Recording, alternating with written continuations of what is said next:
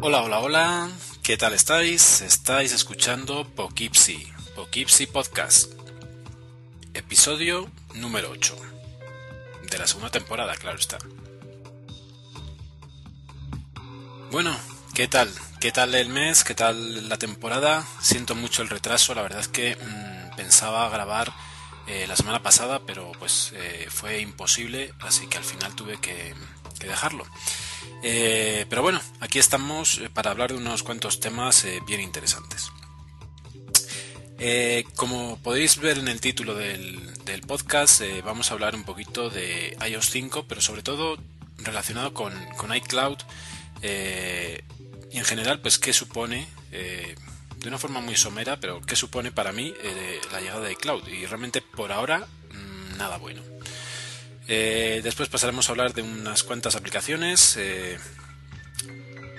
cuatro tipos de aplicaciones al menos, eh, algunas solo una y algunas eh, comparando algunas otras. Eh, espero que os sirva para algo y que os interese. Así que sin más, empezamos eh, con este Poughkeepsie.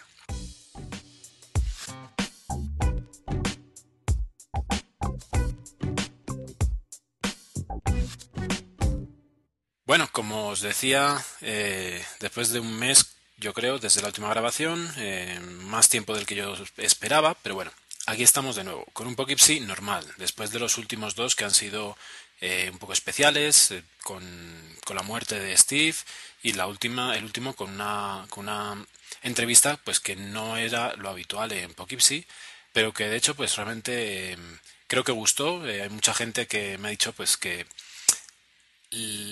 los conceptos de que te recuerdan cuando un switcher habla, pues realmente son bastante interesantes, porque te recuerdan a cuando empezaste tú en el mundo Mac, ¿no? Y además las, eh, las historias con la Apple Store y, el buen trato eh, creo que también fueron bastante interesantes. Eh, bueno, pues como os digo, hoy quería hablaros de, iCloud porque um, iCloud ya está aquí, ya está entre nosotros y hay que ver cómo nos facilita la vida. Eh, por un lado está el tema de, la muerte de MobileMe. MobileMe se va y con él se van muchas cosas a las que estamos acostumbrados. Eh, es bastante mmm, jodido eh, esta actualización porque realmente con ella hemos perdido muchas cosas. O sea, son cosas que, yo no llego a entender por qué tienen que quitarlas o por qué las han decidido quitar, pero hay muchas cosas que, ya no podemos tener. Estoy aquí abriendo el panel de preferencias de, de MobileMe, que todavía aparece en los Macs. Y, por ejemplo, mm, viene, bueno, viene aquí todo lo que se puede eh, sincronizar. Entonces, eh, a nivel de sincronización, MobileMe era mucho más rico mmm, respecto a cosas intrínsecas o internas del propio Mac. Eh, no respecto a cosas externas. Aunque yo creo que ya sabéis, o quien, si alguien no lo sabe, pues ahora mmm, lo sabrá hay aplicaciones de terceros que también hacían uso de la sincronización de MobileMe. Eh, algo parecido a lo que va a pasar ahora con, iCloud.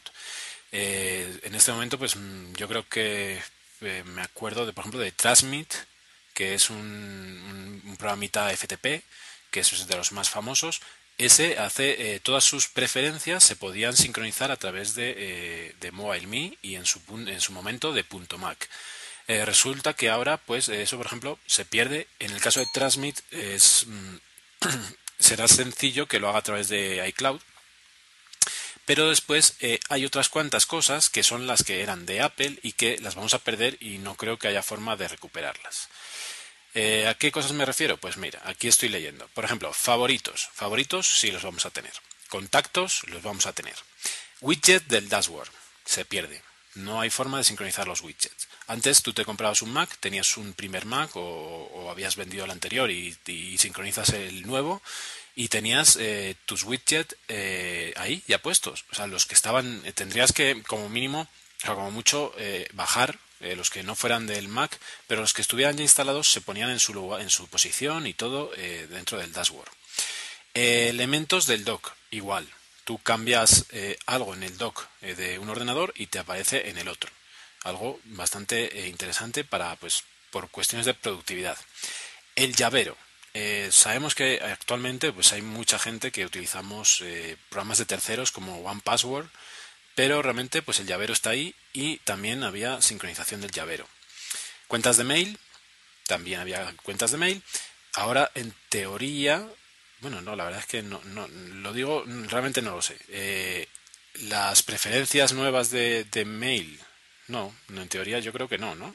Eh, correo eh, dentro de, las preferencias del sistema, eh, la, la, pestaña o el icono de correo, contactos y calendarios, eso no se va a sincronizar. O sea, tú ahí metes todo lo que tú quieras, pero no se va a sincronizar. El que se va a sincronizar es el de iCloud. Entonces, en ese sentido, cuentas de mail las vas a perder.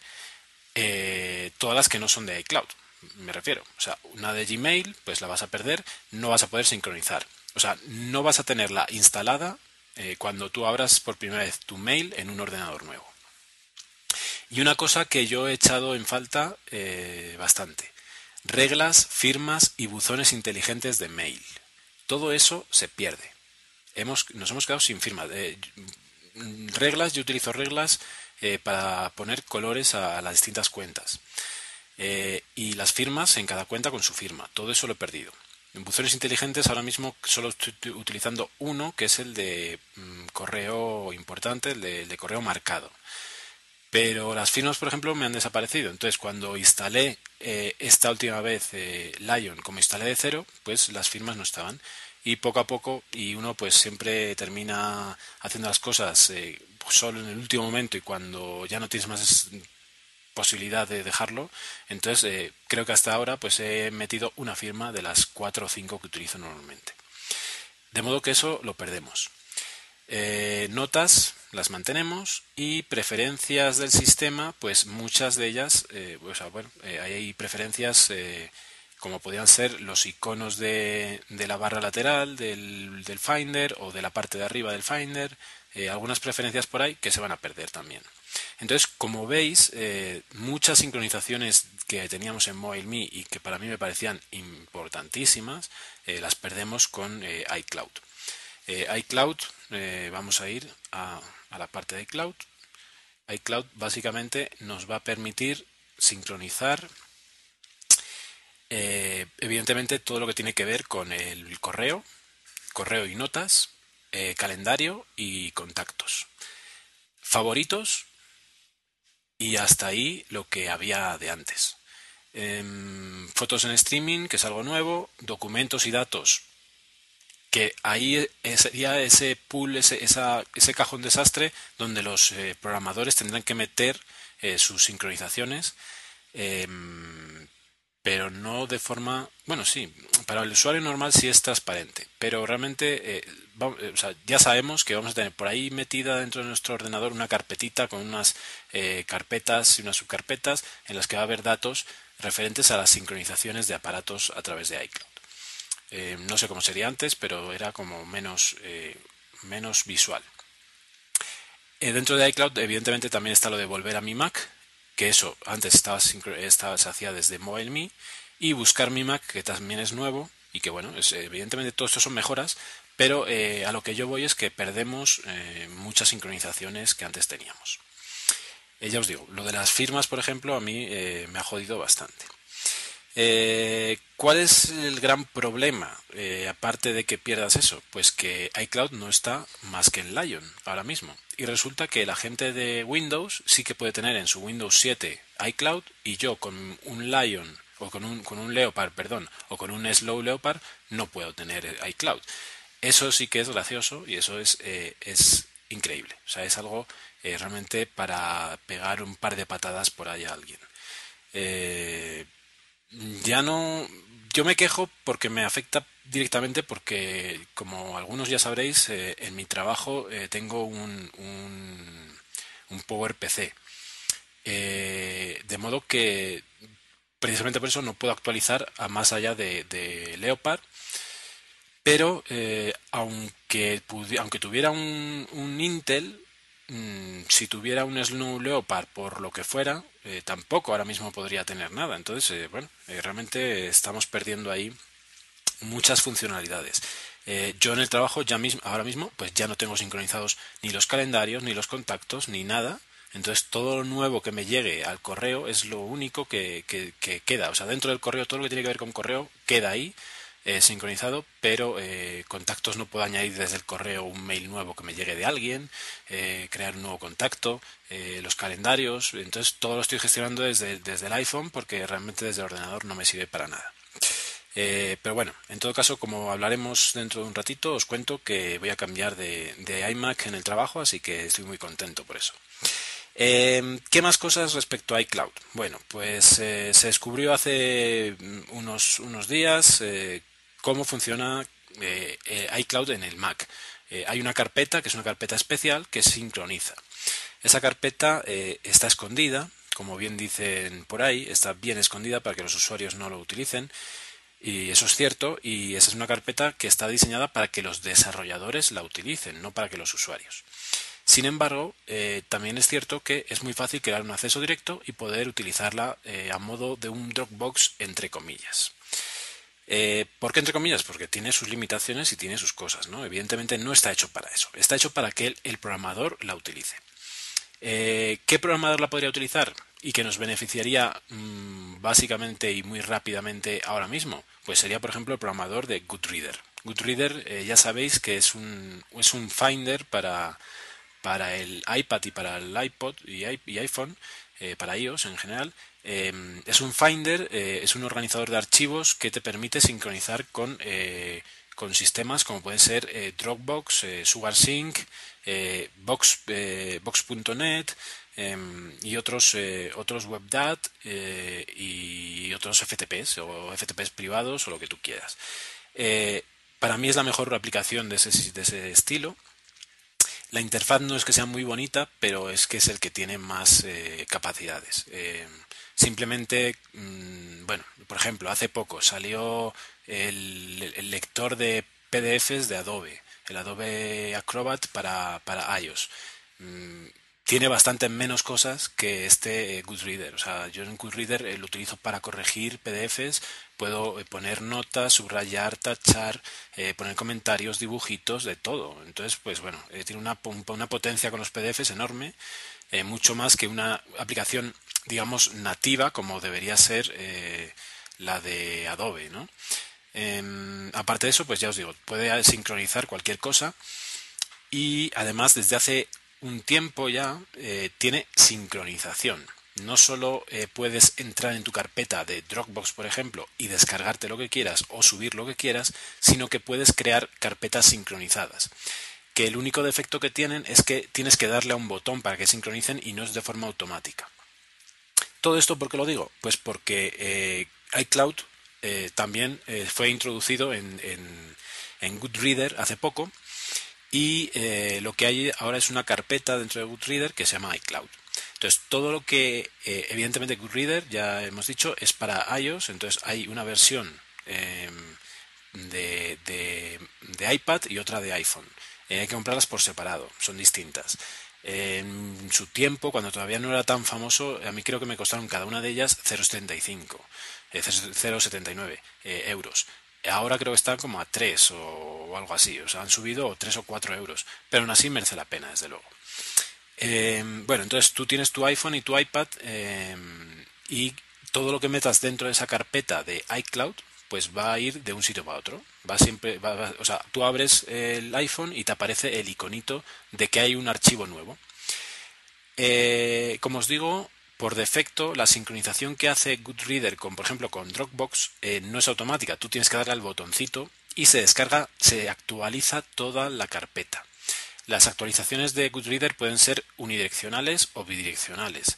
Pueden ser que borren eh, en, remoto lo que había, por ejemplo, en la nube, lo que había en Dropbox, eh, si tú lo borras en el iPad o en el iPhone, o puede que no. es, es, muy versátil, tiene muchas configuraciones. Em, pero tienes que sincronizar y hace la recopilación de toda esa carpeta y te cambia lo que haya cambiado. Es decir, si has cambiado un solo archivo, pues eh, es muy rápido. Si has cambiado varios, va a ser bastante más lento.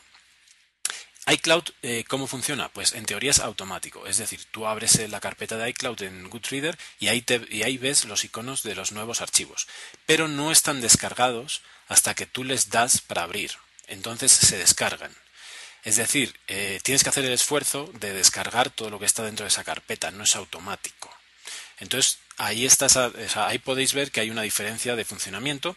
Hay gente que puede gustarle más una cosa, gustarle la otra. En, en, determinadas condiciones puede ser más rápido. Si lo que necesitas es un archivo concreto rápidamente, igual es más rápido desde iCloud, pero eh, tenerlo todo organizadito en una carpeta sincronizada con Dropbox pues puede ser mucho más adecuado en casi todos los casos. Aparte de, esta sincronización, como Goodreader solo existe en iOS, pues evidentemente la sincronización solo la puedes hacer en iOS, pues eh, iCloud, como, hemos dicho, tiene una carpeta en los Macs, de modo que todo lo que tú metes en la carpeta de iCloud de, de Goodreader también te va a aparecer en una carpeta de Goodreader dentro de tu Mac. Ahí hay un filón que mientras no se explote de otra manera tiene que ser a través de esa carpeta que está escondida y que aunque no es lo más adecuado, desde luego no es incoherente utilizarla ni estás eh, matando a nadie por utilizarla, ¿vale? Es algo bastante eh, útil y que te puede venir muy bien si te acostumbras a utilizar iCloud en vez de eh, Dropbox. Evidentemente no se pueden comparar. Dropbox tiene también la posibilidad de, o primero, de instalarse en cualquier otro sistema, de poder entrar por web de modo que, pues, evidentemente, en cualquier momento puedes sacar tu información de Dropbox y subir más información a Dropbox. Eh, aquí estamos hablando de algo que no tiene ninguna interfaz más allá de la de Goodreader o el Finder propio del Mac, de modo que solo desde tu Mac, tu propio Mac, no el Mac de cualquiera, sino tu propio Mac, y desde tus propios eh, iPhones o, iPad, pues vas a poder utilizarlo. Eh, pero aún así está ahí esa carpeta, ¿vale? creo que en Apple Esfera pusieron un, un, post al respecto. Eh, creo que uno de los primeros que, comentó la noticia es de Bright Guy, de Brad Guy. Mm, y bueno, y, ahí tenéis información si queréis sacar esa, esa, esa eh, carpeta a la luz. Aunque hoy no voy a hablar de, de Lion, porque en mi ordenador no se puede sacar toda la esencia que pueda tener y quiero probarlo en, en mi nuevo iMac, eh, pues realmente hay una cosa que me está jodiendo bastante en Lion y es, no sé si os habéis fijado, que eh, en, la, en Finder la barra lateral mm, siempre, o sea, casi siempre se adapta a la, al tamaño de los nombres que tengas en la barra lateral. de modo que a mí se me ocurrió sacar a la barra lateral esa carpeta de, de Goodreader y como la carpeta es una carpeta, una carpeta oculta que tiene un nombre largo, resulta que el Finder se me deformaba totalmente y me quedaba una barra lateral enorme para que pudiera entrar el nombre de la carpeta completa. Eh, es algo extraño. Em, ahora mismo estoy probando, no me está pasando con los que tengo ahora. Hay, por ejemplo, el de todos mis archivos no se ve completo y no pasa nada. Y otra que tengo aquí, eh, una, una otra carpeta también con nombre largo, también no está pasando nada. Pero con esa de Goodreader me pasaba que todo el, todo el Finder se me deformaba. Entonces al final la tuve que quitar. Em, ¿Qué más cosas? Bueno, evidentemente todo esto también tiene que ver con que los programadores tienen que hacer uso de esa carpeta que está dentro del Mac. Eh, ¿Goodreader debería hacer uso? Mm, bueno, pues teniendo en cuenta que Goodreader no es más que un Finder, eh, para, para ellos eh, es muy difícil pensar que lo implementen de alguna manera. Evidentemente podría ser como Dropbox.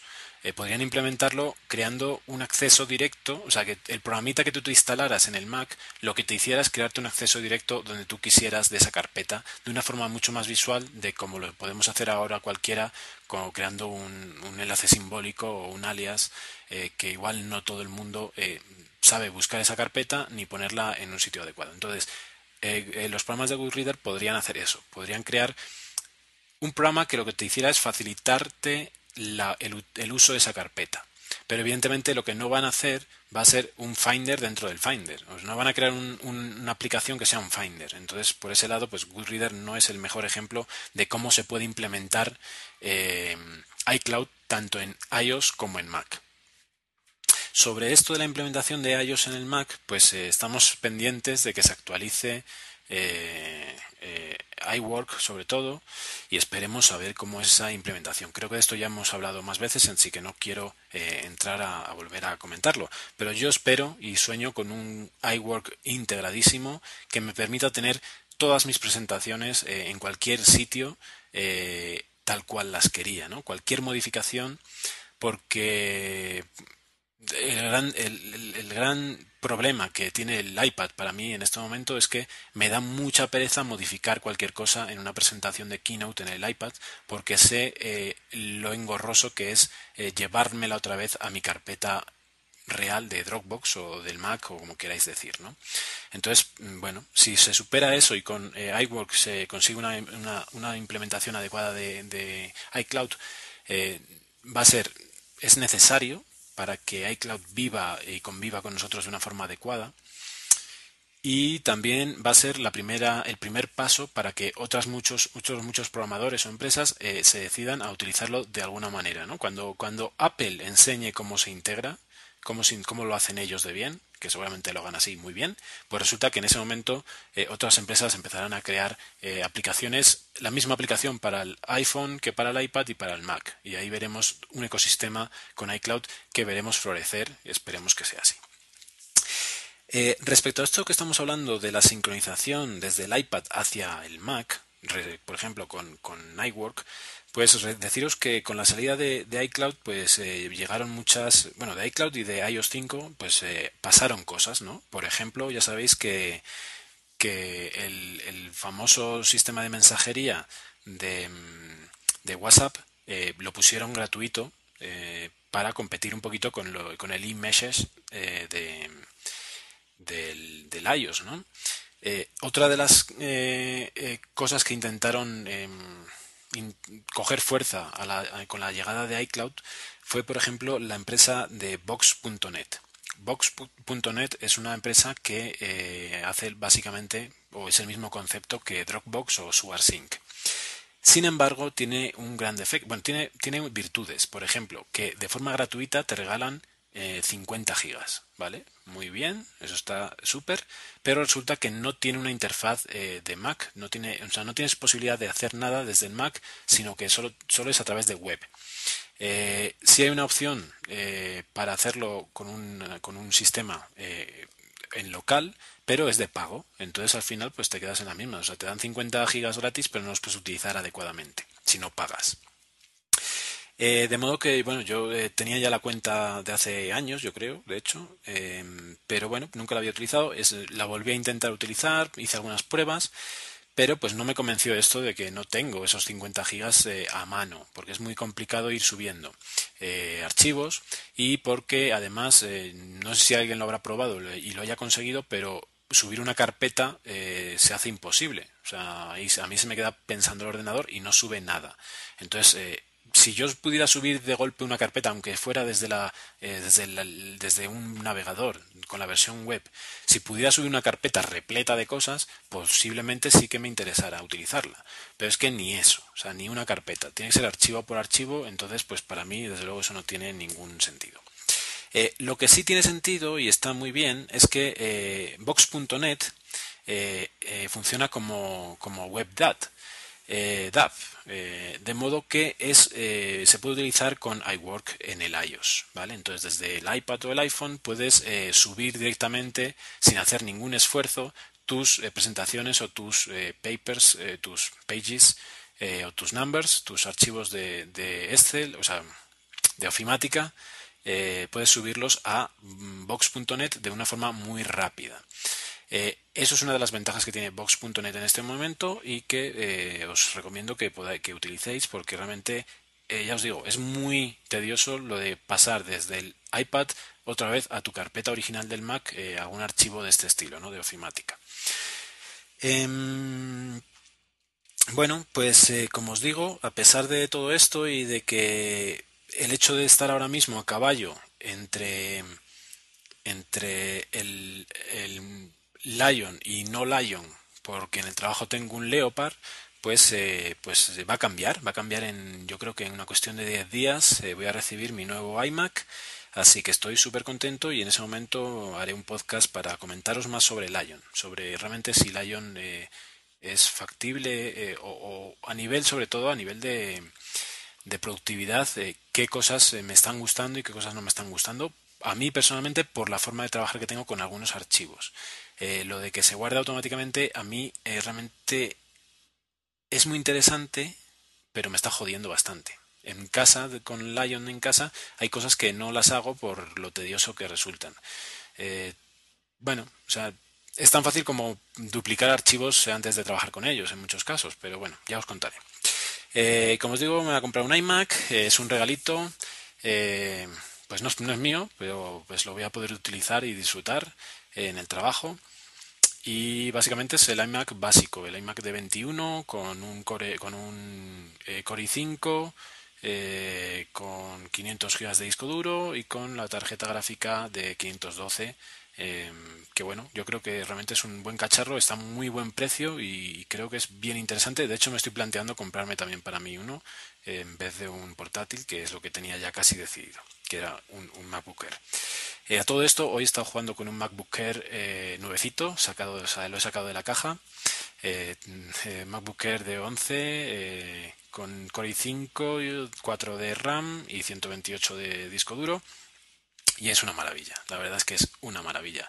Eh, la pantalla, a pesar de ser de 11, pues eh, se ve mejor que la mía de esta de 13 y realmente es una maravilla. He hecho la prueba que hago siempre, que es meterme en la carpeta de aplicaciones y darle a abrir todo y eso en 20 segundos estaba, abriendo, estaba abierto todo. Estaba abierto todo y, la, y ese, en ese ordenador eh, no fui yo el que lo abrí de la caja, sino que lo habían abierto para instalar cosas en la universidad y tenía instalado todo el, Adobe Adobe CS3 o 4 el que, el que hayan puesto o el 5 el que, el que hayan puesto.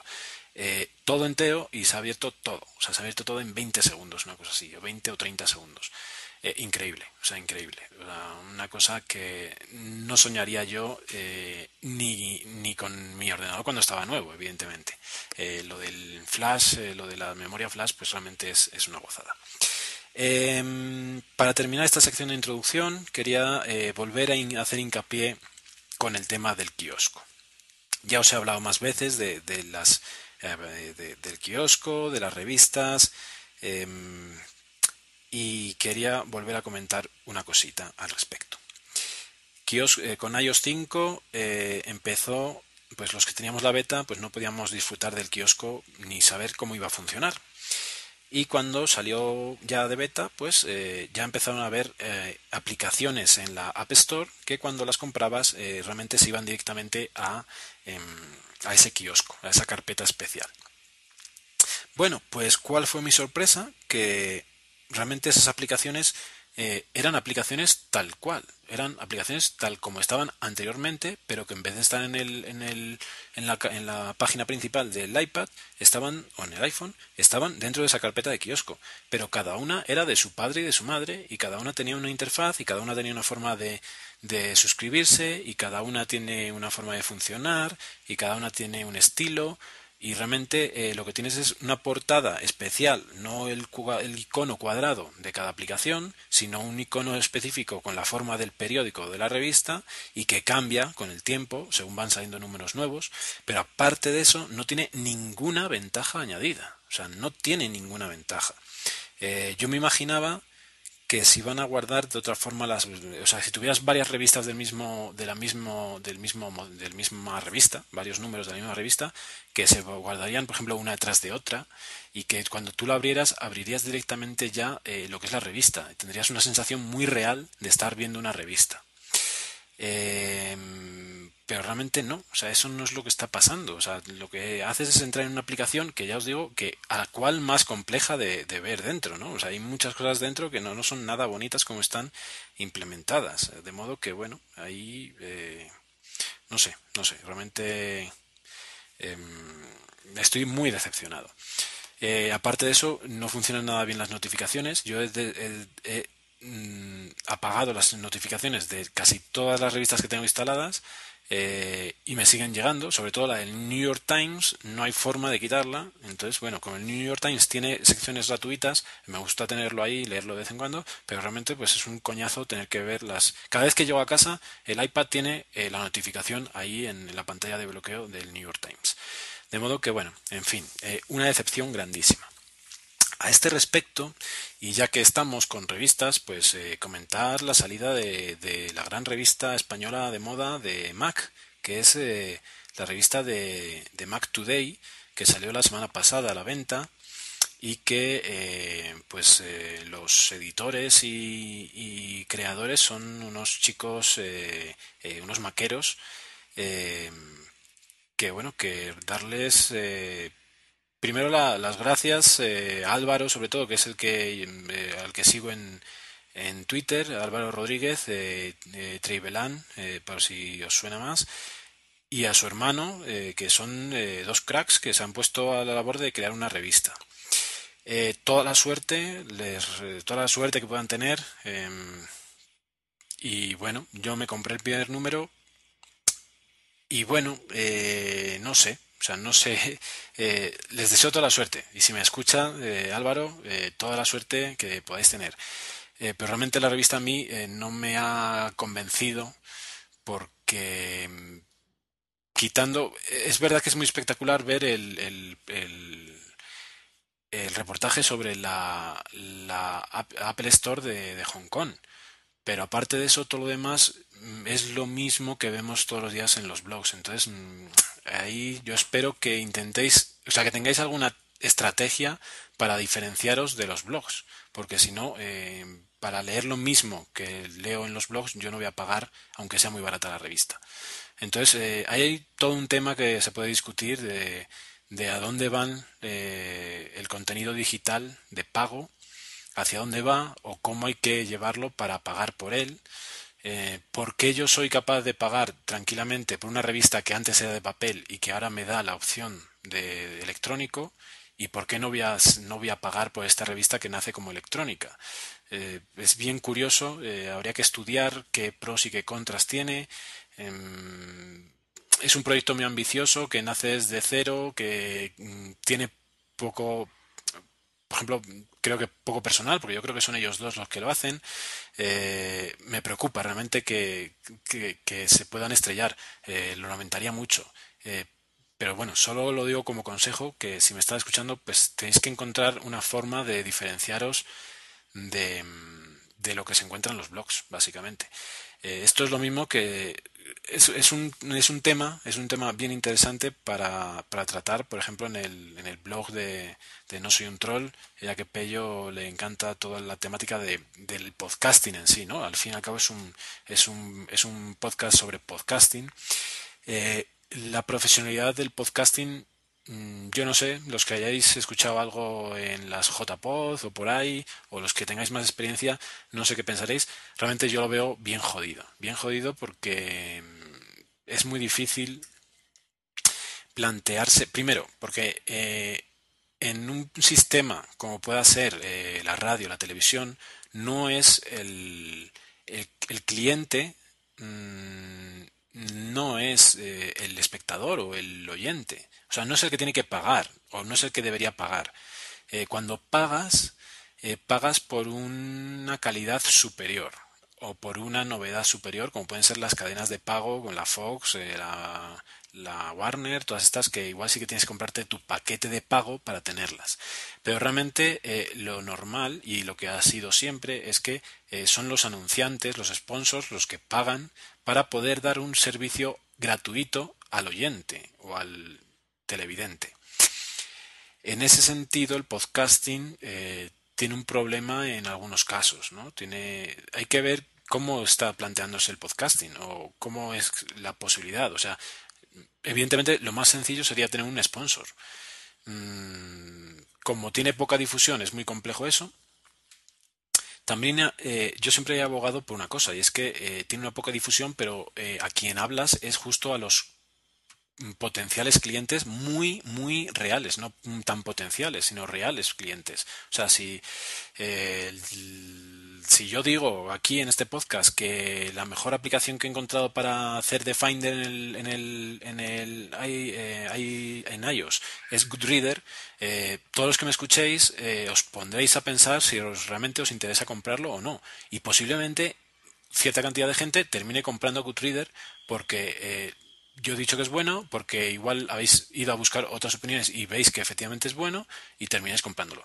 En ese sentido, a pesar de la poca difusión de un podcast, tiene un, target bien definido y mucho más eh, serio a la hora de, aceptar eh, las noticias o, las, o los anuncios que lo que puede ser eh, una televisión o una radio, porque realmente a mí lo que pueden anunciar en la radio seguramente el 90% no me interese para nada.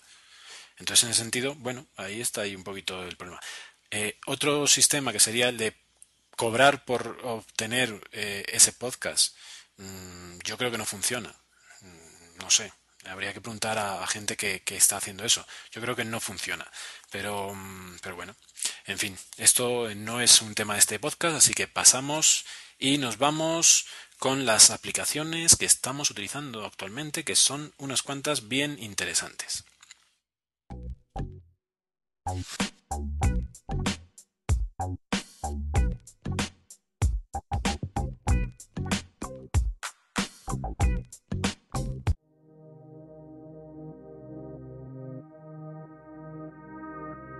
Radio Podcastellano.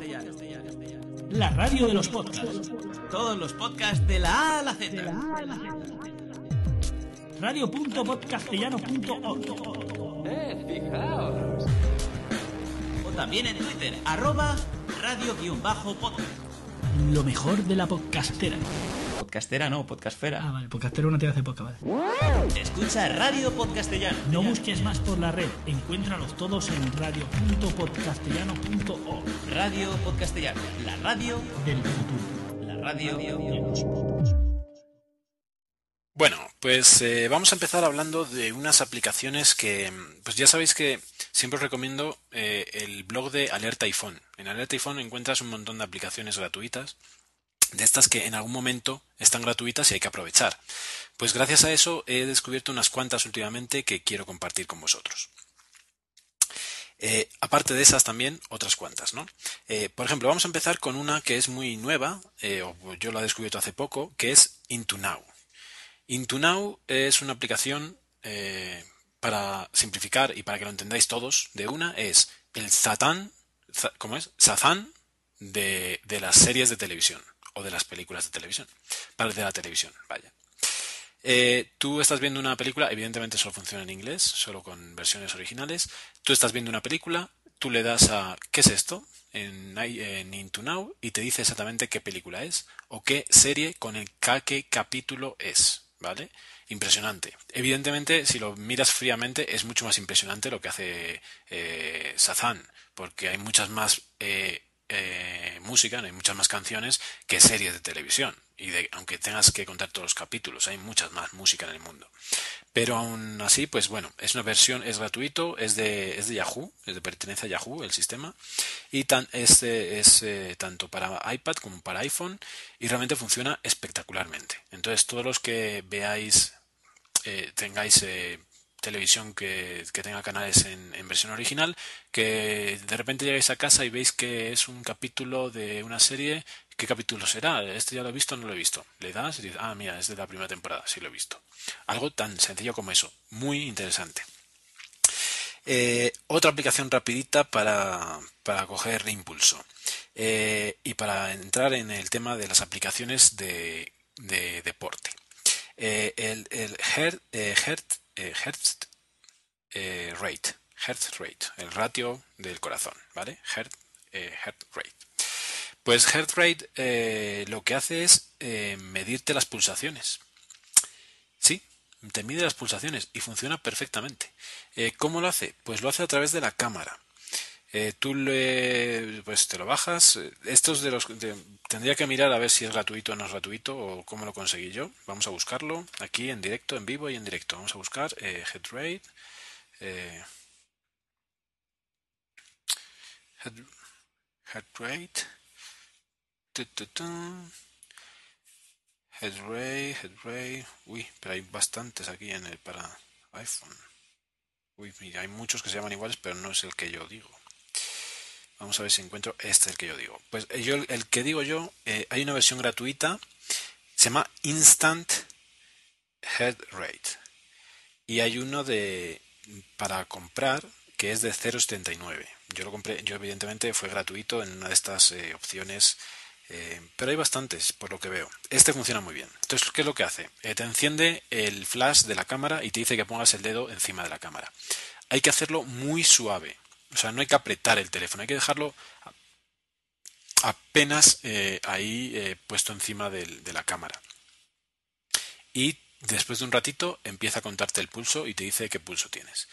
Y ya os digo que funciona muy bien. No sé qué tanto fiable es, pero desde luego que funciona y que detecta eh, y detecta o no detecta y pues, se supone que detecta bien.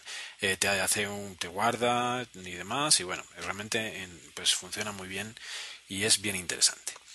Eh, para los que hagáis deporte y queráis ver cómo os ponéis eh, cuando corréis o algo, pues ahí tenéis para, para ver cómo os, late el corazón. Y hablando ya de deporte, pues vamos a, hablar un poquito, eh, pues dentro de mi pequeña experiencia, em, hablar un poquito de, de aplicaciones para hacer deporte y en concreto para correr. Para correr, andar, trotar, lo que queráis. Ya sabéis que desde hace un par de, generaciones, tanto los iPods como los iPhones eh, tienen por defecto eh, dentro, eh, pues bueno, aparte, o sea, tienen el sistema de comunicación con eh, el aparatito este de Nike Plus que se pone en la zapatilla. Para los que no sepan, pues Nike en con- conjunto con Apple pues sacaron un sistema en el que eh, básicamente es un, es un podómetro. Es un podómetro pero muy especial que es una pastillita que te la tienes que poner en la zapatilla eh, con la que vayas a correr. Nike eh, vende zapatillas que están etiquetadas como Nike Plus y esas zapatillas lo que tienen es que en la parte de abajo, debajo de la, de la plantilla, tienen un hueco para meter este aparatito. Este aparatito nació ya por ahí en la época del, del iPod eh, Nano mm, de segunda generación, yo diría, eh, porque de hecho yo me lo compré en aquella época. Eh, en esa época, pues lo que hacías era, dentro con el iPod Nano, tenías que ponerle un adaptador en, dentro del, del conector de 30 pines y en la zapatilla te ponías eso, ¿no? Eh, ¿Cómo? Pues eh, también muchas empresas empezaron a sacar sistemas para, para adaptarlos, para no tener que comprarte las zapatillas de Nike, que no tienen por qué ser más caras de lo normal. O sea, zapatillas de Nike que sean Nike Plus pueden ser desde 80 euros, una cosa así. Lo que pasa es que pues igual no te gusta esa de 80 euros y la que te gusta es la de 200. Y quizás si no es Nike Plus hay una que te guste de 80. Entonces, bueno, aparte de ese tema y que solo son de Nike, pues eh, también la gente es muy recursiva, ¿no? Entonces eh, en YouTube encuentras gente que te hace haciéndote el agujero en la zapatilla, en cualquier zapatilla, haciéndole el, el agujero en la plantilla, debajo de la plantilla y metiéndole el aparato. En mi caso, por ejemplo, yo cuando lo compré eh, tenía unas eh, Adidas que tenían doble capa en el empeine. Tenían eh, los cordones por dentro y tenían como una lengüeta enorme que tapaba todo, eran eh, como muy metálicas y tapaban todo y no se veían los, los cordones ni nada. Y entonces en esa capa yo podía poner dentro eh, la, pastillita esta de Nike, eh, la, pegaba con una con un, con un y quedó perfecto. O sea, y me funcionó muy bien con esas zapatillas. Posteriormente a eso me compré una bolsita, no me acuerdo de qué marca, la compré, eh, me acuerdo perfectamente, me- la compré y de hecho, bueno, no la he utilizado, de hecho, o sea, la compré pero no la he utilizado porque la compré justo antes de venirme a Colombia en el Catwin de la calle del Arenal de Madrid, en el centro de Madrid. Eh, y mm, en el último viaje que hice a, Madrid antes de, venirme a Colombia.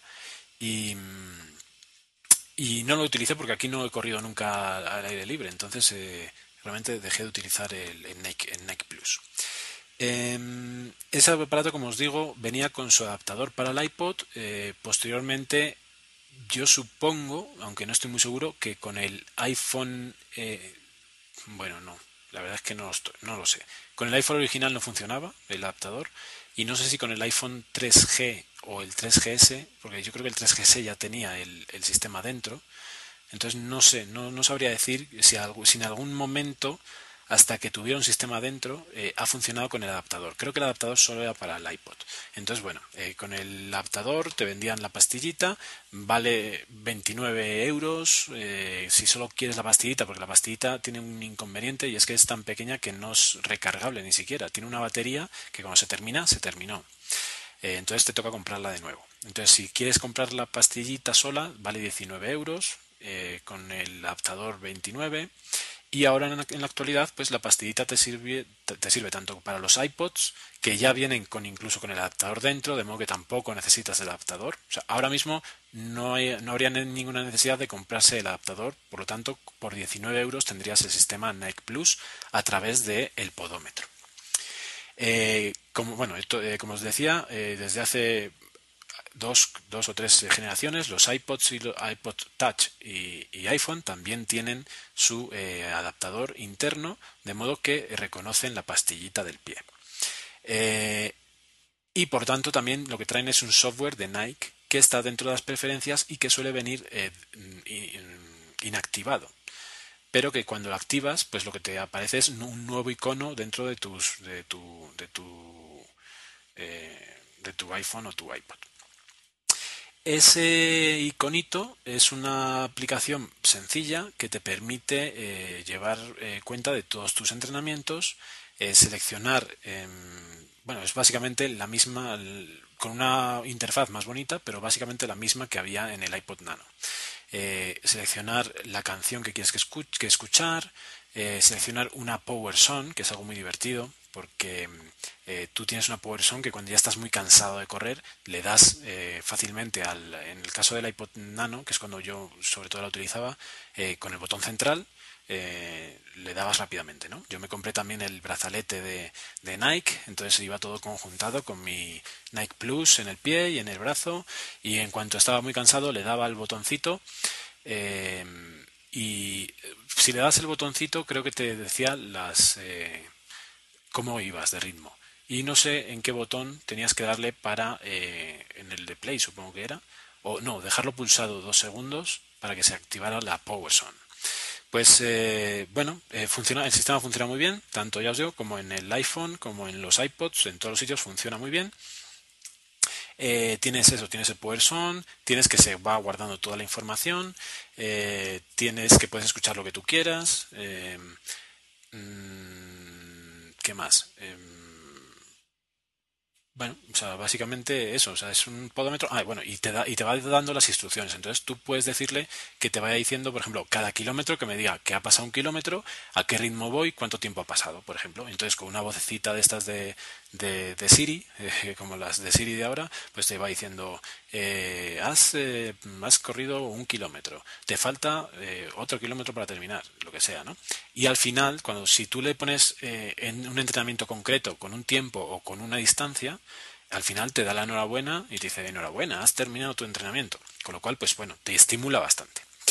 ¿Qué es lo que pasó con la llegada de, eh, de los iPhones eh, pues ya más, eh, más mejores, con el giroscopio, con el acelerómetro, eh, con todas estas ventajas GPS, giroscopio, acelerómetro, todo junto, pues que Nike Plus se actualizó en una aplicación que se denomina Nike Plus GPS. Entonces, en la Nike Plus GPS es un poquito más avanzada. Yo la conseguí gratuita también, pero es de pago. Y eh, pues eh, básicamente tiene unas mejoras eh, respecto a la anterior y es eh, el uso que hace del acelerómetro. De modo que ya no necesitas la pastilla en el pie, sino que simplemente el teléfono te, te detecta lo que estás andando sin necesidad de nada más incluso sin necesidad de GPS. Entonces, eh, bueno, he empezado a hablar de esta y no hemos comentado ninguna de las otras, pero de hecho no quería hablar de las otras porque no las conozco a fondo. Entonces voy a contar todo lo que sé de las Nike Plus y después os comento dos alternativas que hay en el mercado que todos seguro que conocéis. Eh, bueno, entonces, ¿qué más se puede decir de la Nike Plus GPS? Pues eh, sobre todo es eso, lo que tiene de interesante es que puedes... Eh, eh, decirle que vas a correr en el exterior o en cubierto, a cubierto. Entonces, cuando es a cubierto, el iconito es una máquina de correr, es una, eh, una, cinta de, correr. De modo que no activa el GPS, porque se supone que estás en el mismo sitio, pero sí que utiliza toda su potencia el acelerómetro. Y eh, te permite estar cuantificando en la máquina, en la cinta, eh, tu tu, tu, entrenamiento. Cosa que creo que ningún otro sistema tiene, ¿vale? Entonces, por eso es por lo que yo utilizo esta, porque yo corro en, encubierto eh, con, cinta. Eh, cuando utilizas el exterior, pues eh, tú utilizas el GPS y es fantástico. El funcionamiento es fantástico porque em, te va poniendo, te va haciendo el recorrido y te va poniendo la, línea del recorrido va cambiando de color en función de la velocidad con la que estás haciendo el recorrido. Entonces pasa de, de más verde a más roja. Entonces, pues es bien, bien interesante. Te va poniendo puntos de control y demás. Em, todo esto, evidentemente, como es, eh, si es en el iPhone, pues continuamente se puede sincronizar y cuando terminas de correr ya lo tienes en tu web de Nike Plus, que es la segunda cosa que vamos a ver, a ver y que es bien interesante. ¿Qué cosas más tienes? Por ejemplo, recibir ánimos a través de Facebook. O sea, tú puedes que, publicar en Facebook automáticamente de modo que, eh, que, recibas ánimos de gente que te diga, eh, estás corriendo, qué bien, ánimo, ánimo. Cosas, bueno, muy interactivas. La aplicación es bien sencilla. En la primera página lo único que te dice es el de los kilómetros que llevas corridos, el número de carreras, el ritmo medio y el tiempo total y las calorías. Después te dice cómo iniciar una, carrera y después hay dos opciones que son rétame y juega a Nike Plus Tag. Eh, yo nunca he utilizado todo esto, pero eh, básicamente son retos que tú puedes eh, decir para llegar a- a cierto nivel, ¿no? Decir, por ejemplo, quiero que en este mes, eso sí lo he hecho al principio cuando empecé a correr hace en España todavía con el Nike- eh, con el iPod Nano, sí que lo hice. Quiero correr al mes eh, tantos kilómetros. Entonces el primer mes creo que corrí 40 kilómetros, que para el primer mes de correr pues estuvo bastante bien. Y pues sí, bueno, de hecho ahora no, tampoco es que corra muchos más, pero bueno, ahí eh, intento subir de, de unos 60 al mes. Em, entonces, pues resulta que, mm, que todos esos retos los puedes hacer desde la propia aplicación o desde la web también. Todo esto se puede hacer desde la web. Después tienes otra pestaña en la que te va, eh, te, te dice todo el historial, en el que puedes eh, incluso poner tus notas o calibrar la carrera. Por ejemplo, eh, a mí me pasa que con la cinta y el acelerómetro funciona muy bien, pero pues siempre hay cierta discrepancia. Entonces, sobre todo los primeros días me tocó calibrar. Entonces, eh, los primeros días igual en la cinta ponía que había corrido 6 kilómetros y en el iPhone que había corrido 6,400. Entonces, eh, ahí calibras y al final terminas, eh, te termina aprendiendo cómo corres eh, y, realmente eh, acierta muy bien, acierta mucho. Tienes la opción de ver los récords, o sea, la carrera más rápida, la más larga, el tiempo menor, no sé qué, no sé cuál. Y la configuración, que básicamente es para que configures tu cuenta de, en web de Nike Plus y configuración pues de altura y peso y sexo para, eh, para que te pueda controlar bien. Las power son, eh, si la distancia está en kilómetros o en millas. em, que se pueda recibir llamadas, o sea, que cuando recibas llamadas se pause el tiempo, porque seguramente en ese momento bajas el ritmo eh, o no, que, que puedas que puedas eh, no sé qué más eh, ah los comentarios comentarios eso que puedas activar o desactivar los comentarios del aparato. Eh, entonces el aparato normalmente cada kilómetro te va dando la información. O tú le puedes dar a un botón para que él te diga cómo vas. Al final de eso te terminas cansando, sobre todo si lo que haces es escuchar algo interesante. Yo últimamente corro con podcast y, y realmente, mm, eh, pues eh, como cuando, cuando te dice algo de eso, eh, te baja el volumen de lo que estás escuchando para decirte la noticia, de lo que tengas que decir, pues lo que te tenga que decir, pues realmente al final te cansas y, lo, y, y terminas quitándolo. Pero bueno, en general la aplicación está muy, muy bien y funciona perfectamente. Eh, eh, aparte de, la aplicación en sí y de que puedas utilizarla desde el Nike Plus normal o el Nike Plus Plus eh, GPS desde cualquier eh, mm, iPod, pues está el hecho de que tiene una aplicación en web y eso es bien interesante. Y en esta aplicación web, pues tienes muchas opciones que posiblemente sean equiparables a las de otros sistemas que vamos a comentar al final. Eh, desde la web puedes ver eh, todas tus, todos tus entrenamientos. eh, según entras te aparecen la última carrera, pero puedes ver efectivamente pues todas las que las que llevas con tus notas, caritas alegres, caritas tristes, dolor, sufrimiento, todo lo que hayas puesto también te aparece ahí. Em, te aparece tus lo- my goals, eh, los, los goles, los, los retos conseguidos, ¿no? Eh, en este caso, eh, a ver, voy a ver, yo tengo aquí uno, una medalla que no sé qué es. Cuatro, quemadas 4.000 calorías en cuatro semanas. Vencido. Mira, pues ni me acordaba. Y otras cositas, por ejemplo, eh, conexión con otros, con amigos, para compartir con amigos y demás. Lo más interesante de esto, y que creo que también comparte con, con otras aplicaciones, es el entrenador. El entrenador es bien interesante porque te va diciendo eh, qué es lo que tienes que correr para conseguir tus retos, ¿no? Entonces yo, por ejemplo, me puse eh, un entrenamiento para correr una carrera de 10 kilómetros y entonces pues básicamente te va diciendo te va diciendo cada semana lo que tienes que correr entonces te decía el primer día eh, en esta semana por ejemplo son tres días de entrenamiento el primer día son eh, 4 kilómetros el segundo 3 el tercero 6 entonces bueno eh, lo digo por decir, ¿no? Eh, y te va diciendo, por ejemplo, si llega un momento en el que tienes que hacer un entrenamiento más corto pero con tandas, bueno, todo lo necesario. Entonces, por ejemplo, en este de 10 kilómetros empezabas flojito, eh, llega un momento en el que empezabas algunas tandas y al final del entrenamiento, pues los últimos entrenamientos eran de, de 13, 14 kilómetros seguidos para que el día que fueras a hacer la carrera eh, pudieras eh, correr los 10 kilómetros que habías propuesto, ¿no? Entonces, desde ese punto de vista, la aplicación web eh, tiene, está muy interesante.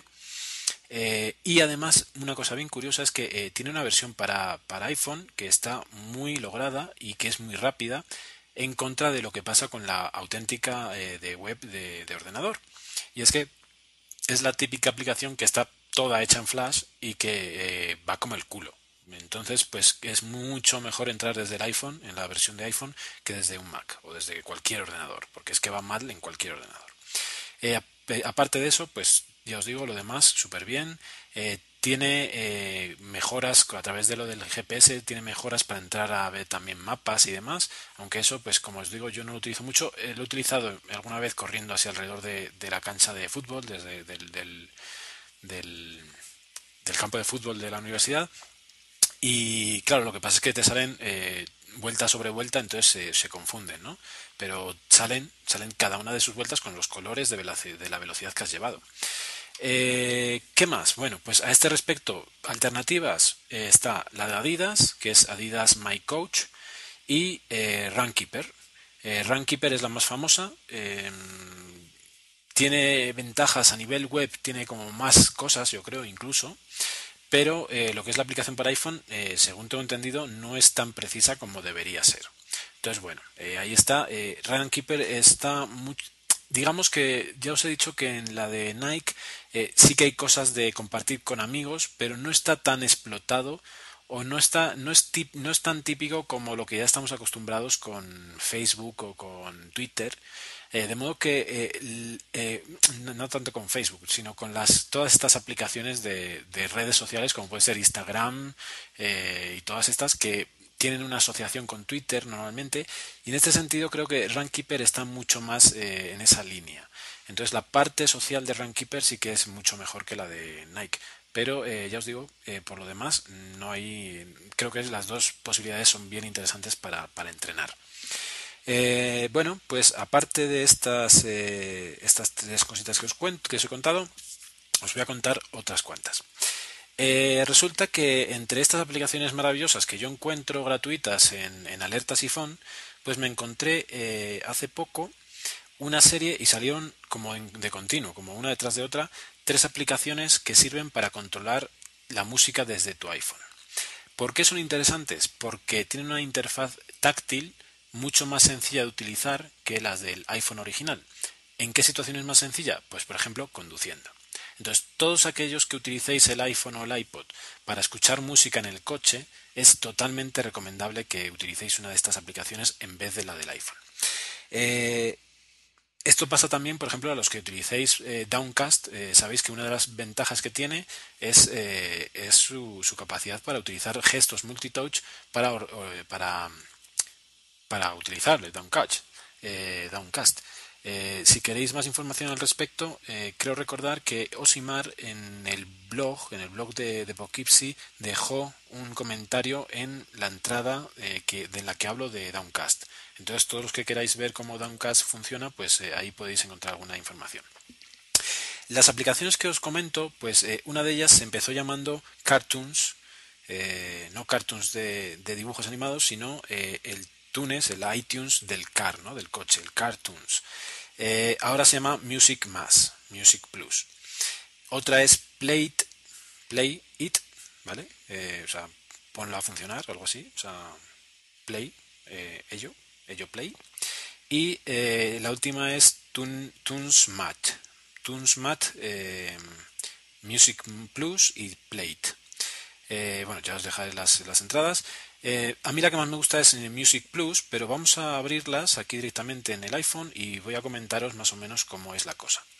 Eh, las eh, interfaces de las tres son, interfaces muy bonitas, muy sencillas, en la que se ve, por ejemplo, ahora estoy en, la de Music Plus y se ve pues el, la, la carátula del disco, el nombre de la canción, el el autor y las, y las, eh, y las estrellas que tiene.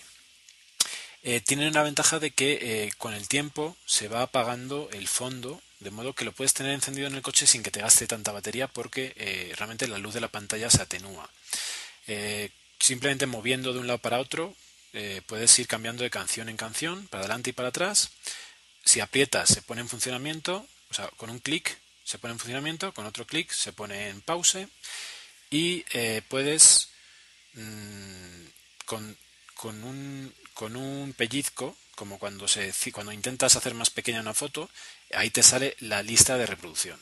Entonces en la lista de reproducción puedes elegir las listas, ahí sí que en esta, en esta mm, visión, eh, pues básicamente es igual que el iPod, ¿no? Tiene abajo las pestañas de canciones, álbumes, artistas y listas y tienes que elegir la que quieras y ya pues eh, te aparece y eliges que empieza a sonar. Eh, lo interesante es la interfaz de cuando ya esté sonando, pues em, que no tengas que estar mirando el iPod. O sea, si tú quieres pasar adelante la canción, sabes que eh, moviendo, haciendo un, un, gesto de movimiento, como cuando pasas la página, pues te pasa de, de, canción, o simplemente tocando se, se, pause, se pausa o se pone en play. Eh, muy sencilla. Si le das para arriba, igual que cuando se bajan las notificaciones, pero al revés, desde abajo para arriba, te sale el menú principal para hacer algunas, eh, algunas cosas, ¿no? O sea, por ejemplo, el bloquear la, la dirección, la orientación del, del, teléfono, eh, que se ponga a funcionar desde que se arranca, que se pause cuando sales del, del programa, algunas cositas. Eh, la apariencia, puedes modificar eh, la información de las canciones, que te salga el título, el artista, el rank, el rating, las estrellas. Eh, el control táctil, pues te dice cómo funciona, cómo puedes cambiar, ¿no? De volumen, cambiar hacia adelante, hacia atrás, aleatorio.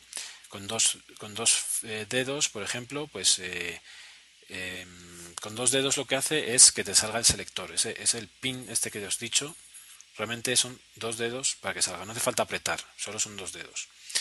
Eh, ¿qué, más, ¿Qué más tiene? Em, puedes eh, puedes eh, ponerlo como que funcione alguna, o sea, todas estas, evidentemente, cualquiera de los de los movimientos puedes hacer que haga muchas cosas, ¿no? Entonces, por ejemplo, em, con dos dedos, lo que os digo, yo el que viene por defecto es que aparezca el selector de música pero puedes poner que se rebobine 30 segundos, que se rebobine 5 eh, minutos, que vaya hacia, adelante 30 segundos o 5 minutos, eh, que se repita la canción, eh, mute o nada. Puedes hacer, por ejemplo, con tres dedos, puedes elegir también pues lo mismo. el aleatorio el aleatorio te dice cómo se hace, ¿no? O sea, que es movimiento, un sweep eh, hacia la izquierda para que empiece en aleatorio, hacia la derecha para que se quite el aleatorio. Eh, el volumen. El volumen es eh, un, o sea, mantener, mantener en la pantalla el dedo y subir y bajar. ¿vale? Es muy, muy cómodo. Entonces estás así, dejas el dedo en medio, se achica un poquito la pantalla y sale una barra, una barra de color verde hacia abajo, roja hacia arriba si la pones muy alta. Eh, de modo que funciona súper bien. Em, ¿Qué más cosas tiene? En avanzados, por ejemplo, bueno, lo que os decía del bloquear la dirección, la orientación. Em, ¿Qué más? ¿Qué más? Eh, y el tutorial. Bueno, en el tutorial pues te indica cómo se hacen las cosas. Te sale una, manita de, mínima, de Mickey Mouse y te indica cómo son las cosas. Eh, muy sencillo, una interfaz elegante y funciona sumamente bien. Eh, Music Plus, bastante bonito, un icono bonito, que ya sabéis que me interesa eso también, y está bastante bien. es como un color todo muy oscuro y que choca contra Plate que es todo blanco. Plate me recuerda mucho a la interfaz de, Windows Phone 7. Eh, son, eh, no se ven las separaciones entre las, entre los, las, las bandas de iconos o de, o de letras, ¿no? Es muy sencillo, es fondo blanco, letras negras y eh, básicamente hace lo mismo, ¿no? si tú le das sobre la carátula del disco se hace pequeño y se ve la lista de reproducción donde estés y puedes ir navegando por ellas. Eh, y si está grande, te sale abajo la información, ¿no? El título de la canción, el álbum y la, y la artista. Y en esa zona de abajo es donde tienes que utilizar el dedo. Eso es lo malo, que tiene una, una zona más pequeña, que no es toda la pantalla, no puedes dar en cualquier parte de la pantalla, sino en la parte de las letras. Entonces ahí le das activar, desactivar. Eh, si das, haces sweep para arriba, subes el volumen. Si lo haces para abajo, bajas el volumen, pero no tiene ningún efecto eh, visual como en el otro caso, solo el propio de Apple, del aparato. Eh, hacia la derecha puedes hacer sweep, eh, hacia, hacia la izquierda mejor dicho, y salen las letras de las canciones.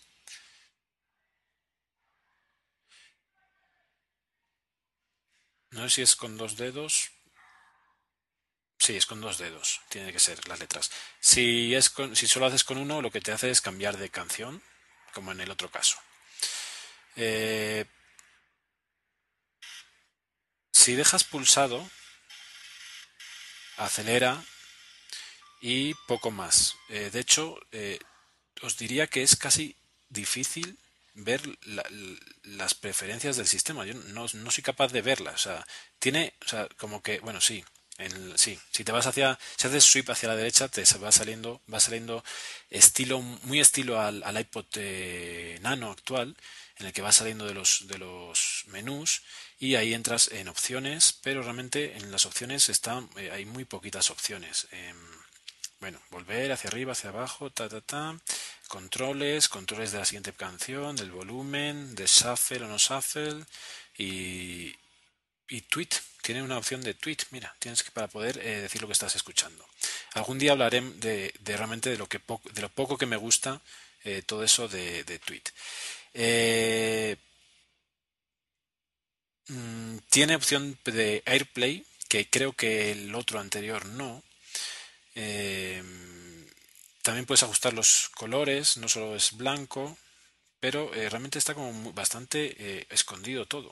Realmente sí, puedes cambiar el, background, puedes, no, de hecho lo puedes poner como tú quieras, puedes cambiar exactamente, es con, te salen unas opciones, puedes poner cualquier color eh, que, quieras.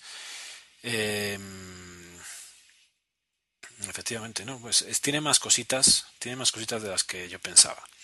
Eh, en todo caso, me parece más difícil de usar que el anterior.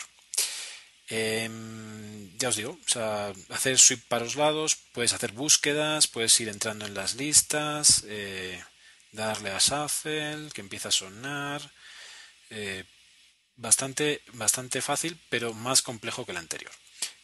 No sé en este momento cómo estarán de gratuitos o no gratuitos, de modo que en, función de eso creo que puede ser una de las razones por las que os podáis decidir entre uno y otro. Eh, ya os digo, yo creo que es más fácil para utilizar el anterior, pero pues eh, ahí eh, cada uno que elija. la, última, la última opción es el, el, Tunes, Tunes Mat tiene un icono bastante feo en este caso, feo para mí, que es, es realmente es un tocadiscos eh, y no me gusta nada. Eh, en este caso, eh, la forma de funcionar es bastante parecida. Pues tienes... a ver, vamos a ver. Si me centro... Estoy en versión... Estoy en versión Coverflow de modo que no funcionan bien los datos, los, los movimientos. En la versión normal eh, se ve más grande eh, la misma información de siempre. eh, tiene iconos para entrar en las listas y demás, de modo que en ese sentido pierde mm, la capacidad de no estar mirando al aparato que tienen los anteriores, porque hay muchas cosas que sí son por iconos pequeños. En este caso sí que aparece el icono del, del AirPlay bastante más fácil y eh, haciendo doble tap te aparece eh, el cover flow eh, perfectamente igual que, que, en el, que en el iPod original. Em, desde el cover, el cover flow, en la vista de cover flow realmente es muy similar a la del iPod original. Hace- haces doble tap y aparece ya la versión normal. En ajustes, pues eh, te indica todo lo que tiene, ¿no? Por ejemplo, eh, un tap sencillo es eh, play y pausa. el sweep hacia la izquierda es el siguiente track, hacia la derecha el previo. puedes hacer subir y bajar canciones. El doble tap es el cover flow. tap y mantener es Vamos a ver qué es esto porque no entiendo bien. Cerramos tu. Eh, Con tap y mantener puedes man- subir y bajar el volumen. O puedes, a ver, porque tiene otra opción, te sale, un- te sale una cruceta. Te sale una cruceta que eh, es para ir para adelante y para atrás más fácilmente pero tu, tu, tu. aquí estoy otra vez con Queen para adelantar o sea sirve simplemente para adelantar Eh, bueno eh, tiene también eh, pinch para ir a Wikipedia pinch out pin- pinch close y pinch out para YouTube y Wikipedia eh, con dos dedos. eh, tiene, tiene todo muy detallado, pero también se me hace bastante más complejo.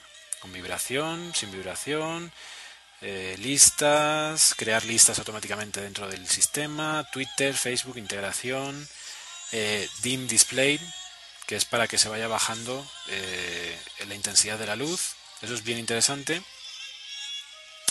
Y bueno, pues realmente, como veis, eh, son tres alternativas. podéis echar un ojo a, cada una de ellas, a ver cuál os gusta más o cuál os gusta menos. Em, yo me quedo con, en- con Music Plus, pero eh, todas tienen su aquel, ¿no? Eh, y son bien bonitas. Eh, vamos a buscar, por curiosidad, vamos a ir buscando los precios para saber. Vamos a ver, por ejemplo, Play Plate. Plate, Plate es 0.79 y es tanto para iPhone como para iPad. Tiene esa ventaja. Vamos a ver otra. Tunes Mate. Mate. TunesMate. TunesMate tiene eh, dos opciones. eh, una Pro y una gratuita. Entonces podéis probar la gratuita si queréis. La Pro mm, ya me sale aquí instalar, entonces no sé exactamente el precio que tiene. 1,70 y- 1,59. 1.59 no sirve para iPad. Eh, bueno, tiene, dice que compatibilidad con las listas del Mac y del PC.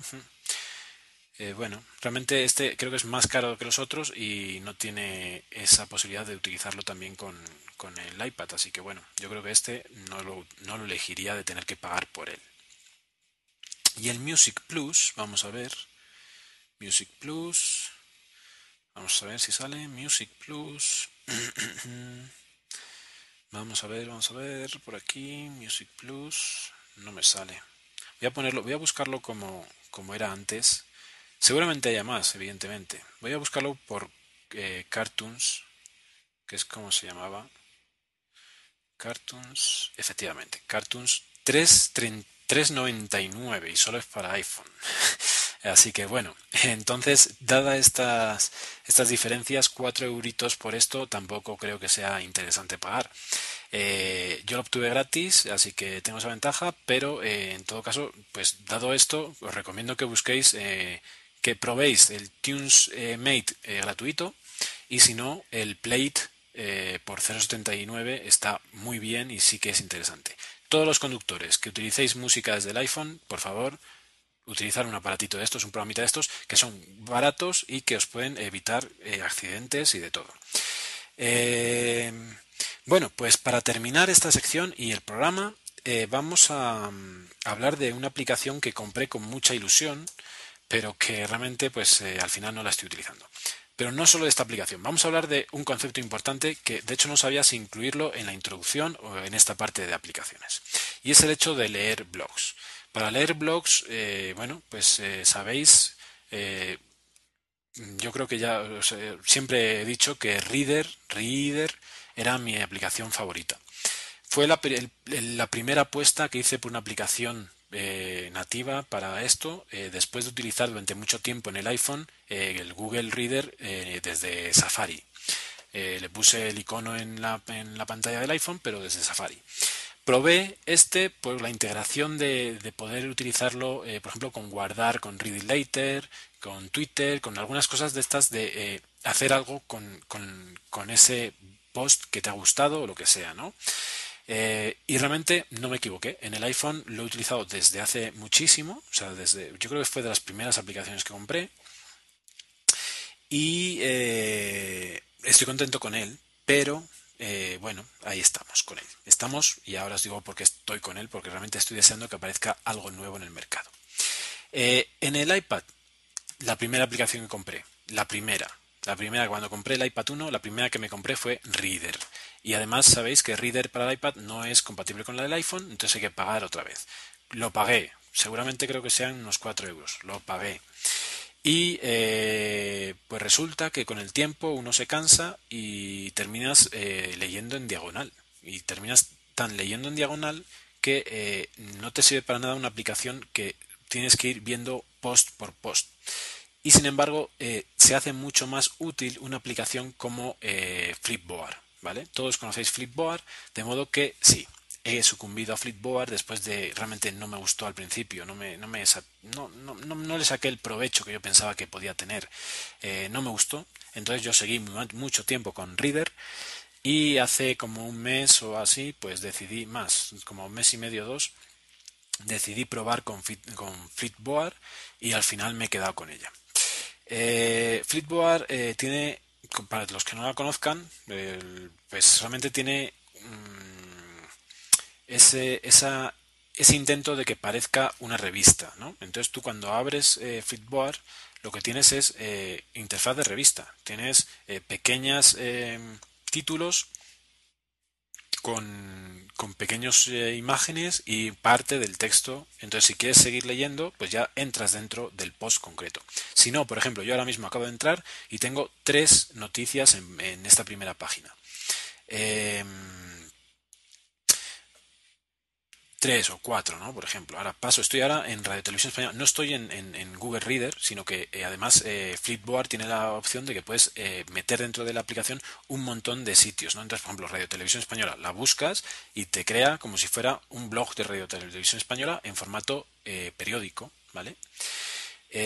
tienes de Twitter para seguir tu cuenta, tienes del país, por ejemplo. Yo tengo aquí, por ejemplo, de Ducati, tengo de Engadget, eh, algunas de apps de Apple. Eh, y ayer me puse a bajar un montón, entonces tengo un montón por colocar y por ordenar, como puede ser eh, Cult of Mac, que ese ya la tenía, Nature y Science, tengo Wired, uno que se llama Apartment Therapy, que es como de diseño y, diseño de interiores y arquitectura. un montón, un montón realmente de recetas, un montón de cosas que puedes organizar aparte de tu Goodreader. Entonces, bueno, como os digo, se ven dos, tres, cuatro eh, noticias. Según vas pasando las páginas, puedes decirle al programa que te las vaya eh, marcando como leídas, de modo que eh, de una forma rápida bajas las noticias. O sea, cuando yo, yo todas las mañanas cuando me levanto tengo unas 100 noticias por leer. antes con Reader, pues pasaba dándole al botoncito y bajando y leyendo los, los, los títulos.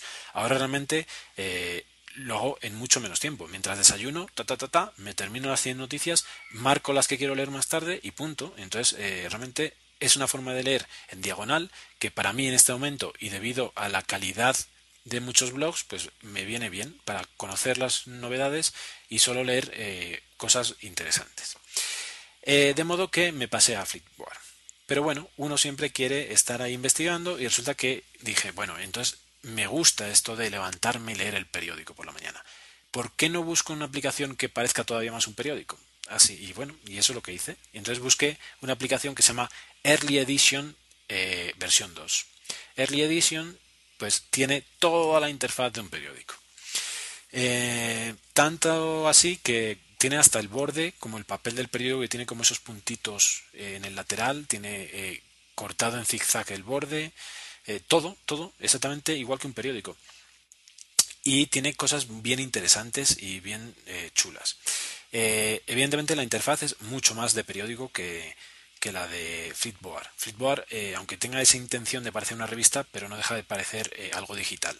Este sí que parece un periódico, te enumera las, las, páginas, por ejemplo, un, pequeño detalle bien interesante, te pone la fecha arriba, te pone el título en unas letras de como de del de, de, Times, una cosa así, y te viene por secciones. Puedes ir viendo secciones concretas eh, y además te viene ordenado por secciones y eso me gusta bastante. Eh, por ejemplo, aquí te viene. Las secciones, evidentemente, son las carpetas que tú tengas dentro de tu Goodreader, ¿vale? O sea, no vas a encontrar secciones así porque sí. O sea, son las carpetas de Goodreader. Mm, ¿Qué más hay por aquí? Sí, bueno, tienes también la opción, igual que en, bueno, si das para abajo desde arriba, eh, vas a ver las preferencias, entonces ahí tienes pues para elegir eh, las secciones, los feeds, puedes tienes puedes la opción de elegir y borrar y crear feeds desde la propia aplicación a Goodreader. Eh, los feeds o los, o los, los, que más como especiales, como marcados con estrella. Eh, después tiene una serie de, opciones para meter más, ¿no? Por ejemplo, aquí te viene foto, eh, lectura, series, periódicos, cocina, motor. Perdón, no, esas son las mías. Eh, perdón, eso no.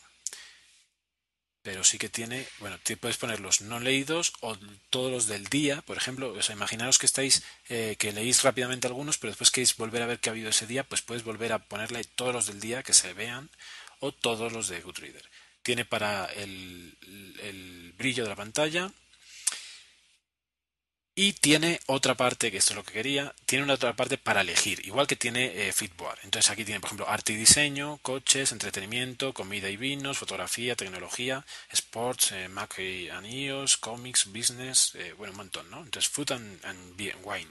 Entonces desde food and wine puedes elegir de unos cuantos blogs que ellos te, te, dicen que pueden ser interesantes. Entonces tú le das Love and eh, Olive eh, Oil. Bueno, pues muy bien.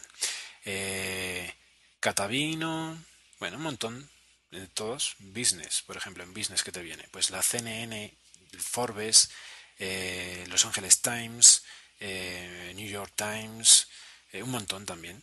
Entonces, en ese sentido es muy parecida, pero la interfaz es totalmente distinta, ¿no? Es muy, por ejemplo, en este caso se ve un fondo de pantalla como si fuera una pared de ladrillos y como si fuera una estantería con eh, revistas con temas eh, puestas en ellas. Por ejemplo, cuando quieres, cuando quieres eh, tú leer uno concreto, también lo lees y aparece más o menos como, como en Flickboard. se te hace grande, ves el título y puedes ir viendo el interior, ¿no? Eh, tienes la opción de eh, verlo en Safari, marcarlo como no leído, dar, poner una estrella, mandar por mail, eh, email el link, por ejemplo, email link. Te sale pues para mandar el link. No, esto no es lo que yo quería ver. Compartir. Entonces te sale un botoncito de compartir y lo que hace es como si metieras esa noticia dentro de un sobre de Manila en la que te sale, te lo pega con un celo además, y después te, salen ahí cómo quieres compartir. Entonces tiene eh, Twitter, Instapate, eh, Read It Later, el Delicious y Facebook. Entonces tú le das a Twitter y eh, te sale para que escribas lo que quieras y que lo mandes. O sea, muy chulo, la interfaz es muy chula, pero bueno, tiene también sus limitaciones. Entonces, ¿qué es lo que me pasó? Pues que mm, cosas muy bobas, o sea, cosas muy bobas. Bueno, cosas bobas y cosas no tan bobas. Primero, eh, no es tan, eh, no es tan, tan rápido para leer, o sea, no, no, no funciona tan bien como Flipboard, vaya, no funciona tan bien. Eh, tiene el, eh, el, efecto de pasar página como el de ebooks, que puede, cuando levantas la página ves la otra, ves el fondo doblado, ves la página doblada, eh, y eso supongo que hace que no sea, aunque, aunque lo pases de forma rápida, hace que no sea tan, tan rápido como Flickboard, ¿vale? Porque, precisamente porque lo han querido hacer tan bonito que no es tan rápido. Aunque, bueno, de hecho me está gustando ahora mismo cómo funciona, pero bueno. Eh, ¿Cuál es la otra eh, desventaja grande que tiene? Pues que tiende a poner muchas noticias por página. Y eso hace que queden muy pequeñas y los títulos muchas veces no se lean completos. Entonces resulta que al final tienes que estar entrando en cada una de las noticias para saber de qué hablan, porque es que no se ven ni la mitad del título. Y eso es bastante tedioso. En Flickboard también pasa a veces, pero no tanto. Eh, en todo caso, es muy interesante cómo funciona. Eh, tiene otras cosas tontas que igual diréis, pues este tío está, está loco. Pues resulta que cuando abres una noticia, el botón para cerrarla está a la derecha. Y yo soy zurdo. Y Flipboard, el botón para cerrarla está a la izquierda y me viene mucho mejor. ¿Vale? Una cosa muy tonta, pero eh, así es. Puedes cambiar el tamaño de la letra. Mm, eso está bien. Pocas variedades tiene, pero bueno. Y eh, ya os digo, sobre todo es eh, el efecto de que estás leyendo un periódico de verdad. Sin embargo, ese problema de que las letras se vean, que, que, muchos títulos se vean cortados, pues me ha echado para atrás y realmente eh, estoy a caballo. A veces utilizo eh, Flipboard, otras veces utilizo este eh, Reddit, ¿cómo es? de Later Edition. lo que más me gusta es la interfaz. Lo que más me gusta también es que estén ordenadas por secciones pero pues el funcionamiento de Flipboard creo que es mejor. Ahora bien, aunque estoy así indeciso entre qué utilizar, pues resulta que ahora eh, viene otra cosa interesante y es que eh, Flipboard va a sacar versión para iPhone. Ayer actualizaron Flipboard con una opción de eh, cuentas. Entonces las cuentas lo que van a hacer es van a servir de eh, sincronización para varios dispositivos. Ahora mismo si tuvieras dos iPads pues podrías utilizar ya las cuentas. El día que salga el Flipboard para iPhone eh, lo podrás utilizar desde iPhone y iPad con todas tus suscripciones que no sean las de Goodreader. ¿Vale? Porque las de Goodreader se van a sincronizar a través de Goodreader, no hay problema. De Goodreader, Google Reader pero las demás no. Entonces, como en Flipboard yo ahora mismo tengo tantos sitios donde eh, donde ver cosas, pues entonces me gustaría que en el iPhone estuvieran iguales, las mismas, ¿no? Entonces, ya que me he preocupado de, suscribirme, digamos, a todas esas cosas, pues eh, que se puedan eh, ver en cualquier sitio. Dos opciones muy interesantes para, para leer en diagonal, mm, para disfrutar de forma más relajada de las noticias, para no tener que eh, poner a cero tu cuenta de Goodreader, de, de, Google Reader todos los días, sino hacerlo de, otra manera. Eh, realmente es un defecto, eh, es, una, es, es, una cosa que nace por los defectos que tienen los blogs. Y es que muchas veces están, son tan malos lo que te cuentan que al final terminas leyendo en diagonal. Entonces, bueno, para todos aquellos que leáis en diagonal, realmente os recomiendo que dejéis ya lectores de estilo reader porque realmente son mucho más agradables de leer eh, lectores como estos dos, eh, Flipboard y eh, The Early Edition. Y con esto y un bizcocho creo que nos vamos despidiendo. Eh, bueno, pues espero que os haya gustado el, podcast. ya sé que llevaba tiempo sin grabar, pero bueno, creo que en breve tendremos otro, el, el número 9. espero que os guste el número 9 porque creo que va a ser bien interesante. Como siempre, pues despedirme. Sabéis que me podéis encontrar eh, tanto en el blog pokipsipodcast.wordpress.com. Eh, eh, últimamente he recibido unos cuantos comentarios. Eh, creo que ayer fue uno de los comentarios más bonitos que me han hecho. Y es que, pues, me decían como algo así como que. Como que. que soy, que soy uno de estos podcasts eh, que está deseando eh, escuchar, eh, que está con ansia de escucharlo, ¿no? es Jorge el que me escribía, Pequero, Pequero13 eh, en, en Twitter, y realmente me llegó al alma. La verdad es que pues agradezco mucho que, que tenga esa ansiedad por escucharme, que realmente muchas veces uno se plantea si es tan interesante lo que tienes que decir o no es tan interesante. A mí también me pasa con algunos eh, podcasts, así que le entiendo. O sea, son de estos que en Downcast los tengo eh, para que aparezcan el primero, en cuanto estén descargados, que aparezcan en primera fila, a pesar de que haya eh, podcasts más antiguos. ¿no? Eh, disculpar la voz, que la tengo un poquito jodida. El sonido no sé cómo va a salir de este podcast porque por primera vez estoy grabando desde eh, Audio eh, Hijack Pro. Entonces vamos a ver si el sonido es mejor que el que conseguía con GarageBand. Ahora editaré con GarageBand y a ver qué tal. Eh, si sale mal, pues por hoy eh, tenéis que aguantar y la próxima vez volveré a GarageBand. Como os decía, me podéis encontrar en pokipsipodcast.wordpress.com o en Twitter como doctorelios, arroba doc- doctorelios, perdón. En Twitter he cambiado el, nick, es eh, dr barra baja helios, ¿vale? Eh, doctor Helios, pero escrito de esa manera. dr barra baja helios y, em, y eh, por, por mail como doctorelios.mi.com. Así que sin más, eh, me despido, os emplazo a siguiente, al siguiente programa que intentaremos que sea bien interesante. Y como siempre os digo, nos vemos allá donde estéis.